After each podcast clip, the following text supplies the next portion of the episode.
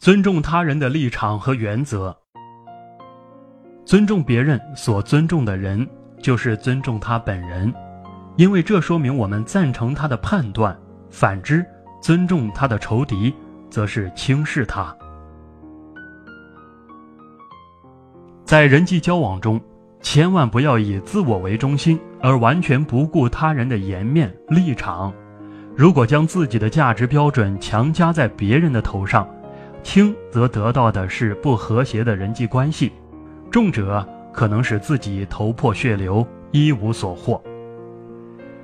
有一个心理学家找来两个七岁的孩子进行一项心理测验，其中的一个孩子汤姆来自一个贫穷的家庭，家里有六个兄弟姐妹，而另一个孩子安迪则是一个家境富裕的医生的独生儿子。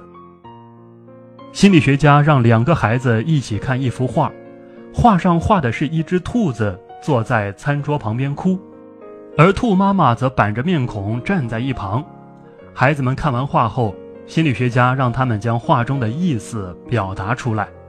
汤姆立即说：“小兔子在哭，是因为它还没有吃饱，还想要东西吃，但是家里已经没有可吃的东西了。”兔妈妈也觉得很难过。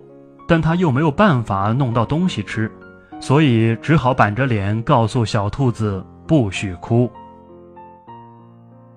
才不是这样的，安迪立刻反驳道：“小兔子为什么要哭？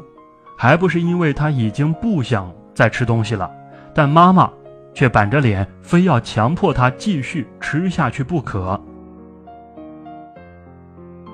有兄弟二人出门做生意。他们来到一个偏远荒蛮的地方，这个地方的人都不穿衣服，称作裸人国。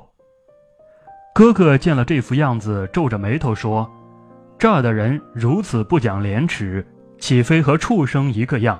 我们怎能跟这种人交往呢？”弟弟则对哥哥的话不以为然：“一个地方有一个地方的习俗，我们只管和他们做生意。”何必在意他们的生活习惯呢？你觉得人家不穿衣服是不讲廉耻，说不定人家见你还觉得奇怪呢。于是弟弟仍旧和他们做生意，和他们一起吃饭，一起唱歌跳舞。